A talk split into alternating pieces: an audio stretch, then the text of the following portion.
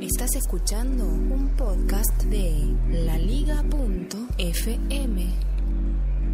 Este podcast es emitido originalmente en directo en la mañana, bueno, casi al mediodía del 15 de febrero de 2016. El tema de hoy, pues ya está puesto en el título, las megacorporaciones. Directamente me decidí por una megacorporación. Estoy respondiendo al llamado de Logos Podcast que me invitaron a hablar sobre megacorporaciones pensando en su próximo episodio dedicado al cyberpunk o al cyberpunk, como quieras decirlo. Y recuerdo que cuando yo era mucho más joven andaba en sucios trenes que viajaban hacia el norte. No, eso es una canción de Joaquín Sabina. En realidad, cuando era más joven tuve una banda, hicimos un disco que se llamaba Cyberpunk, porque nos sentíamos muy identificados con las películas, con las historias de ciencia ficción fría, y quisimos meternos en esa historia de hacer música. Y elegimos el cyberpunk como un género que visto desde nuestro punto de mirada, visto a través de nuestros ojos, pues era era, no sé, era distinto a lo que se puede esperar del cine norteamericano. Claro, nosotros estamos en Bogotá, Colombia. Lo hicimos independiente, eh, sin pertenecer a ninguna disquera. Lo hicimos solos, lo grabamos en una casa cuando no era tan habitual eso. Lo grabamos, mezclamos con equipos prestados por algunos amigos, pura autogestión, por eso creíamos en lo del punk como filosofía que te lleva a la autogestión sigo creyendo en eso muchísimo, por eso me gustan los podcasts. Y aquello cibernético estaba pensado en la ciencia ficción y en el mundo de coyuntura al que estábamos enfrentándonos en aquel momento. Finales del siglo XX, era 1998. En ese año publiqué un disco que además para prensarlo en compact disc tuve que enviar la grabación a Alemania, se perdió en el correo, tuve que volverla a enviar en a Alemania en un cassette DAT, prensarla en la fábrica de Bertelsmann Music Group, que es la de BMG, pero como un prensaje especial y logramos ponerlo en un compact disc de 8 centímetros, uno que es mucho más pequeño que los compact discs tradicionales, que los CDs o, CDs tradicionales. Pues en esa época creía en el cyberpunk, hacer música y en mercadearla yo mismo, en llevarla a todas las tiendas independientes de la ciudad, tratar de moverla así. Como es obvio, no nos fue muy bien en cuanto a difusión, pero yo creo que sí nos fue muy bien en cuanto a expresión y construcción. Hicimos lo que queríamos, no tuvimos que hacerle caso a una compañía disquera, no, en absoluto. Quisimos distribuir el disco, lo llevamos a una compañía que se llama Cardona Hermanos, que manejaba por aquella época la red más grande de tiendas de discos del país, que llegaba a todos los rincones de Colombia. Tenía, por ejemplo, tiendas en los supermercados éxito y además en un montón de sitios. Y en esa gran corporación de distribución de la música nos dijeron que no. Al principio me puse triste, pero después entendí que eso habría cambiado mi vida hacia un lugar que hoy estoy muy contento de no haber tenido que ir nunca. Hacia el lugar en el que el dinero controla todo y el lugar en el que el mercado controla todo. Y con eso estoy recordando la Evil Corp. Los chicos del Logos Podcast me sugirieron hablar, espera, déjame ver si logro. Me sugirieron, entre las ideas, estaba hablar de Coca-Cola como una megacorporación eh, real. Coca-Cola, Title Corp, de Blade Runner, Umbrella, Stark, la de Iron Man, Skynet y demás en nuestra sociedad o en la sociedad ficticia. Monsanto, por supuesto. Google, Microsoft, por supuesto Apple. Aunque le duela a los fanboys, Apple es una megacorporación malvada, como la Evil Corp de la serie Mr. Robot la Evil Corp, que creo que originalmente es la E-Corp, pero ellos le dicen la Evil. No estoy haciendo spoiler porque desde el comienzo de la serie se sabe eso. Evil Corp, la corporación malvada. Y quiero decirte que no solamente las distribuidoras de discos fueron corporaciones malvadas de las que logré salvarme, sino que todas las discográficas son corporaciones realmente muy malvadas. Sabes que SoundCloud, una de las principales plataformas para difundir podcast y música, está sobreviviendo ahora a las demandas eh, interpuestas por las compañías de discos. Han logrado hacer un arreglo con Warner, han logrado hacer un arreglo con la Asociación de Compañías Independientes representada en Alemania y otra asociación representada en Inglaterra. También recientemente lograron salvarse de la demanda de Universal Music. Salvarse, arreglar. ¿Quién sabe cómo habrán arreglado los de SoundCloud con esa corporación, con Universal Music? Imagínate meterse con Universal Music y llegar a un acuerdo con ellos.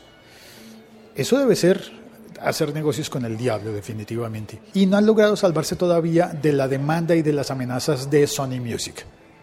Esas corporaciones de la industria de la música son las que acabaron, por ejemplo, con Groove Shark. Aunque Groove Shark seguramente tampoco era del todo un ángel, ¿no? Seguramente no estaba libre de pecado. Pero creo que en nuestra sociedad las compañías de discos son de las que más mal han hecho en la historia, a nivel cultural por lo menos. ¿De quién es la culpa del reggaetón? Damas y caballeros del jurado, no hay más preguntas para el testigo. ¿De quién es la culpa del reggaetón? De las corporaciones de música, como Sony Music y todas las demás. Hay sellos disqueros que son más pequeños y que por eso quizás sean menos malos, pero no necesariamente buenos. Son los responsables de, las, de la payola, de la corrupción en la industria de la radio y del hecho de que la gente que trabaja en radio sea parte de ese Evil Corp general. Sí, las compañías de radio sí que son Evil Corps. Evil Corps son compañías en las que la gente tiende a creerse que es mejor, que vale más que el resto de los mortales, que vale más que las personas. Y eso sí que me da rabia. Bueno, y tú dirás, pero si tú trabajas en una compañía de radio, sí, sí, sí, presto servicios para una compañía de radio. Y creo que creo que es el momento de retirarme de eso creo que muy pronto dejaré de estar trabajando en radio justamente por mis convicciones. Me parece que no le hace falta al mundo una persona más presentando reggaetón. Pues eso pienso yo. No sé. Todavía no estoy seguro de qué voy a hacer con mi vida, pero sí sé que no quiero pasarme no quiero jubilarme de trabajar en radio. No. Con mi trabajo en televisión estoy muy satisfecho, muy contento porque estoy siempre detrás de cámaras. Ser un locutor en televisión es ser un anónimo, una persona común y corriente, como que trabajar en cualquier otra cosa del mundo y del universo. Pero en radio hay unas presiones. Mira, hay una cosa muy bonita que ocurre en el podcasting y que no ocurre en la radio. Esta mañana me dediqué a oír Sé que este podcast está muy reflexivo y te presento disculpas por eso, pero también te pido que compartas conmigo algo de mis sentimientos y de mis pensamientos hoy. Esta mañana estuve oyendo emisoras de radio en mi ciudad y publiqué en Twitter las cosas que iba percibiendo. Eh, descubrí una emisora universitaria que no había oído antes y tenían unos programas maravillosos, buenísimos. Y otra persona que está vinculada o por afecto o por trabajo a una emisora universitaria de otra universidad, me contestó que no le gustaba. Pues a ambas las critiqué realmente, les dije lo malo y lo, bueno. Pero una de esas personas que me contestó allí mismo en Twitter, con mucho cariño, con mucha gentileza, me demostró su amor por su emisora universitaria. Y me quedé pensando, pero ¿qué tiene de malo que digamos que la otra es buena? Esto es algo que he aprendido en el podcast. Y es que la radio obedeciendo esos criterios heredados de la lógica de las megacorporaciones, siempre nos han dicho que si una radio es buena, significa que todas las demás no lo son. Y eso es falso, eso es mentira.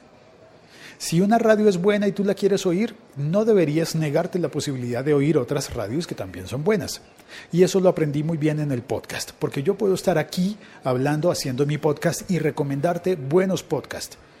Podcasts que tienen ideas y podcasts que hacen cosas maravillosas. Puedo recomendarte la radio ambulante como el, el máximo referente quizás, o puedo recomendarte el Logos Podcast que no tiene los recursos técnicos y económicos de radio ambulante, pero que tiene ideas. Puedo recomendarte el podcast colombiano de Hablando Popó, por mencionar solamente podcast colombianos, o puedo recomendarte el de Lobsan Salguero sobre mercadeo, un montón de podcasts que yo te puedo recomendar y que es más, pongo en mi Twitter cuando los estoy oyendo y digo, este es bueno, óyelo, te lo recomiendo. Eso no pasa en la radio, no te dejan que ocurra. Estar trabajando en radio tiene unas ventajas maravillosas, tiene el sueldo, que te permite trabajar en una cosa que es bonita. Muy bien, ganar dinero con eso, con el trabajo. Pero también te impone una especie de odio por los que trabajan en la competencia. ¿Por qué? No, yo no quiero eso. O te impone promediar los gustos del público por lo más bajo ofrecerle al público lo que está destinado a ser masivo y lo que tú sabes que es nocivo. Verbo y gracia, el reggaetón. Bueno, no todos los reggaetones, hay que darle espacio al género para que se desarrolle y es posible que haya buenos reggaetones que sean muy buenos para bailar y que sean buenos, no sé, no sé por pero, pero es posible que haya algún reggaetón bueno. A mí algunas veces me han gustado algunos reggaetones, pero pasarme la vida presentando reggaetón ya es otra cosa. Mira, tu relación, o mi relación más bien, lo voy a decir en primera persona, mi relación con las corporaciones, ya sean megacorporaciones, evil, corporaciones de maldad o corporaciones, de repente podría haber algunas muy buenas de sin ánimo de lucro o de bien social. De todas formas, relacionarte con corporaciones por trabajo o por relación de cliente-vendedor o algo así, no debería hacerse con la lógica del matrimonio, de que me caso con una persona y es para toda la vida, aunque recientemente en la historia del mundo incluso los matrimonios no son para toda la vida. Yo desearía que sí, yo deseo que sí. Eh, ¿Ideas románticas dirás? Bueno, pues a mí me parece que sí debe ser una unión para toda la vida, pero solo esa, como la unión filial con tus papás y con tus hermanos, eso es para toda la vida, pero tu unión con un trabajo, no, eso se va a acabar y es más, se tiene que acabar. Tu unión con un trabajo, porque un trabajo no es tu esencia. Comprarle productos a una compañía no es tu esencia, no hace parte de ti. Es algo que es necesario en algunos momentos, pero que no debe permanecer para toda la vida. ¿Se adivina hacia dónde voy? ¿Se adivina qué estoy sintiendo en este momento con respecto a mi trabajo? ¿Se adivina que estoy a punto de decidir todavía no lo he hecho, de decidir dar un paso al costado en la radio y dedicarme a hacer solamente podcast. Así no gane dinero. Bueno, tendré que ganarlo de alguna manera porque hay que pagar las cuentas. Y eso es lo que me tiene pensando. ¿Qué dices? ¿Renuncio a la radio y me dedico a hacer podcast?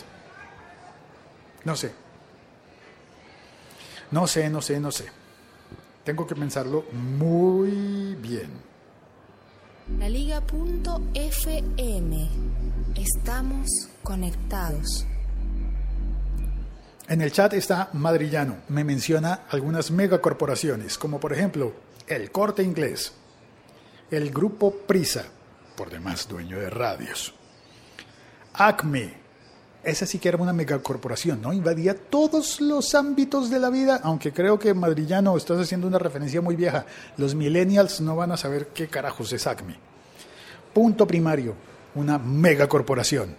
Y si mencionas a punto primario, también tenemos que mencionar a Lunfa, a la Liga Podcastera, Dixo, Posta y por supuesto a Milcar FM megacorporaciones. Y entonces me dejas la reflexión, ¿será que si yo dejo mi trabajo en radio y me dedico solo a hacer podcast, me convertiré en una megacorporación?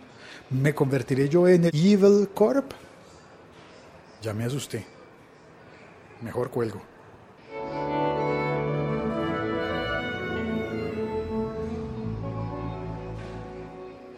Soy Félix, estoy en Twitter como arroba locutorco. Ayúdame a pensar. ¿Vale la pena dejarlo todo para irse a buscar el sueño de hacer un podcasting mejor? ¿O mejor sigo trabajando en radio haciendo caso? ¿Qué dices?